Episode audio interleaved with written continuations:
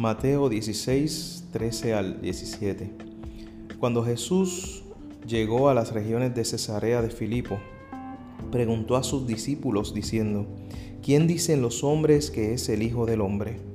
Ellos dijeron, unos Juan el Bautista, otros Elías, y otros Jeremías o uno de los profetas. Les dijo, pero ustedes, ¿quién dicen que soy yo? Respondió Simón Pedro y dijo, Tú eres el Cristo, el Hijo del Dios viviente. Entonces Jesús respondió y le dijo, Bienaventurado eres Simón, hijo de Jonás, porque no te lo reveló carne ni sangre, sino mi Padre que está en los cielos.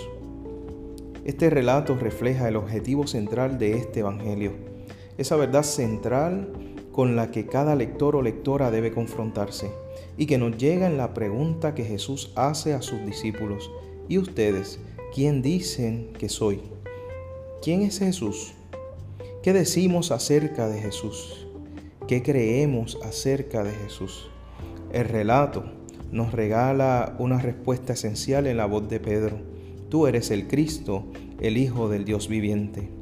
Claro está, para nosotros es más fácil que para aquellos discípulos. Ellos estaban rodeados de muchas ideas diversas. Por ahí se dice que eres Juan el Bautista o Elías o un profeta. En el caminar de aquellos discípulos hubo momentos de mucha inseguridad, de mucha duda y temor, pero también momentos en que pudieron hacer esta afirmación frente a Jesús con seguridad y certeza. Jesús se muestra paciente y siempre como buen maestro dando lecciones y haciendo preguntas que llegan a lo más profundo de la mente y corazón de sus discípulos, con quienes ha compartido su misión y a quienes se la encargará después de su ascensión. La confesión de Jesús como el Mesías no es solo una frase correcta, no significa escoger las palabras y repetirlas.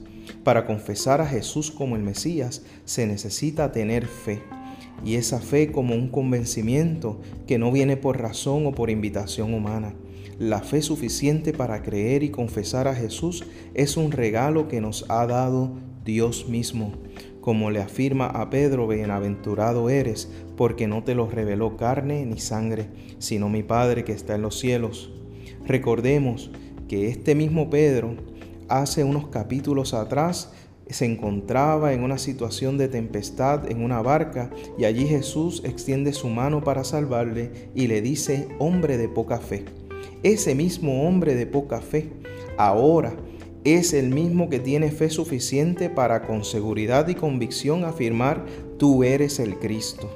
Al conectar las dos conversaciones de Jesús con Pedro, podemos notar que en el primer encuentro Pedro está lleno de dudas, temor e inseguridad, pero ahora puede confesar con seguridad, pues ha recibido de Dios mismo la fe y la certeza, la seguridad para reconocer quién es el que está delante de él. Entonces, ¿quién es Jesús? El Cristo, el Mesías, el enviado de Dios, el ungido de Dios. Es aquel que revela el amor de Dios al mundo es aquel que salva, que sana y restaura la relación entre Dios y la humanidad. Aquel que trajo esperanza a los pobres, que consuela a los que lloran y bendice a los pequeños de este mundo. Entonces, si ese es nuestro Cristo, el que hemos confesado y el que nos ha constituido su iglesia, debemos compartir también su misión. Debemos preguntarnos, ¿dónde están los que necesitan sanidad consuelo y fortaleza hoy. ¿Cómo anunciamos su esperanza y salvación en nuestro tiempo?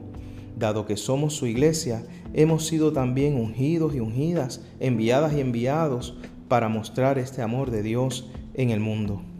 Con la confesión de Pedro vino también el compromiso, el llamado y la bendición de Jesús sobre su vida para edificar, para liderar en medio de la comunidad de fe que nace del Espíritu y del corazón mismo de Dios. Jesús deja claramente establecido que ninguna fuerza de oposición podrá detener el avance de sus seguidores, de sus discípulos, de su iglesia, de esa comunidad que le ha confesado como el Cristo. ¿Podemos tú y yo sentir esa certeza y participar de esa promesa? Saber que somos edificación de Cristo y que no sucumbiremos sin importar cuántas dificultades estemos enfrentando en estos tiempos. La iglesia necesita recuperar sus fuerzas al buscar su identidad y propósito en Jesús, fortalecernos en Él, caminar de acuerdo con su voluntad. Escuchemos nuevamente la pregunta de Jesús. ¿Y tú, quién dices que yo soy? Que Dios renueve nuestra fe que nos afirme cada día en su amor y abra nuestros labios para confesarle con seguridad y que podamos responder, eres el Cristo, el Hijo del Dios viviente. Amén.